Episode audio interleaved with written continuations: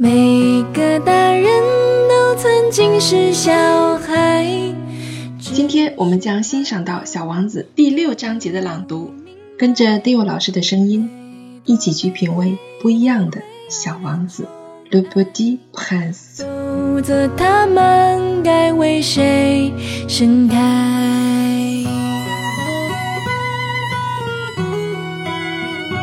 ？Ah, petit prince, j'ai compris. Peu à peu, ainsi, ta petite fille mélancolique. Tu n'avais pas eu longtemps pour ta distraction que la douceur des couchers du soleil. J'ai appris ce détail nouveau.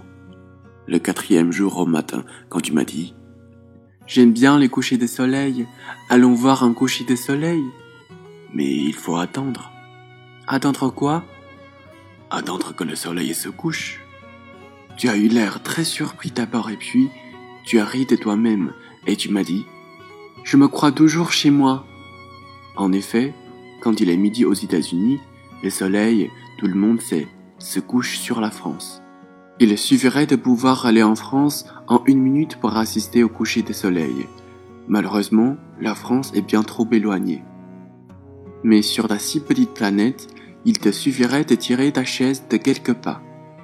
Et tu regardais le crépuscule chaque fois que tu désirais. Un jour, j'ai vu le soleil se coucher 44 fois.